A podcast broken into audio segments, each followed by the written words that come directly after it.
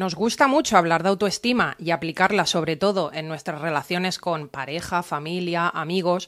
Sin embargo, no lo hacemos en nuestros trabajos. ¿Por qué pasa esto? Bueno, pues vamos a profundizar sobre este tema en este episodio. Bienvenidos al podcast A Jornada Completa con Nuria Guirao.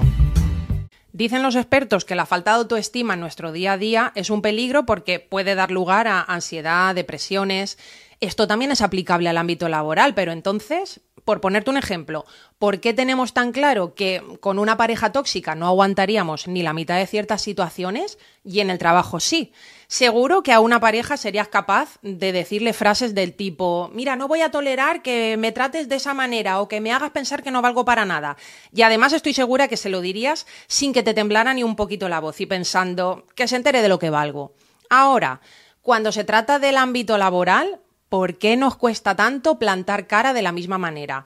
Si es el capullo de tu jefe, ese que se cuelga medallitas de ese proyecto al que le has dedicado miles de horas, donde lo único que te ha reconocido son los fallos, ¿cómo actúas? O, por ejemplo, cuando se trata del imbécil que tienes por compañero que, además de llegar tarde todos los días, es experto en perder el tiempo y hacer las tareas a medias y mal, y eso te perjudica a ti a la hora de hacer las tuyas, ¿cuál es tu reacción? te quedas en shock porque con esas personas o bien no tienen la misma capacidad de reacción o lo que es más probable, te muerdes la lengua por no decirle lo que realmente te gustaría decirle. No vaya a pensar de ti que eres una persona polémica, que eso está muy mal visto en el trabajo, ¿no? Es decir, antes de crear una situación incómoda por ponerte en valor a ti mismo, prefieres darte un punto en la boca y sentir que te revientan las tripas por dentro las veces que haga falta. Pero espérate, que esto no va solo por los empleados. ¿Cuántos emprendedores, autónomos, en los cuales me incluyo porque también me ha pasado, hemos tenido miedo, vergüenza, llámalo como quieras, de ponernos un sueldo o unos precios acorde a nuestros servicios, por decirnos frases como, ay, mira, lo voy a poner más barato porque es que si no, no me van a comprar, se van a ir con la competencia. En vez de decirnos, pues mira, lo voy a poner a tal precio porque soy buena haciendo esto, mi competencia no lo hace igual que yo y a mis clientes les gusta cómo trabajo yo y por eso me pagan lo que me pagan. Pues con estas situaciones veo que tenemos autoestima para lo que queremos, porque no sabemos aplicarla a todos los ámbitos de nuestra vida. Y no entiendo cómo en el trabajo que te pasas una buena parte de tu vida, no sabemos darnos valor ni sabemos poner límites.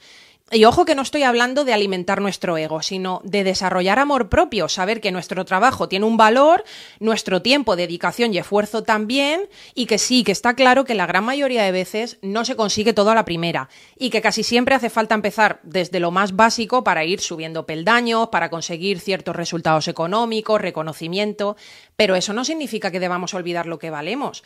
Y por eso tenemos que hacer match con nuestro trabajo, ya sea como freelance o por cuenta ajena, pero un trabajo donde sentirnos seguros, valorados, eficientes para ser realmente productivos.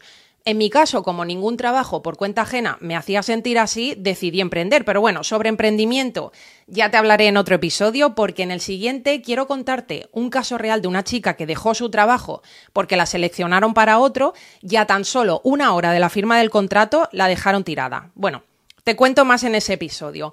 Gracias por haberme escuchado hasta el final y un abrazo. Chao.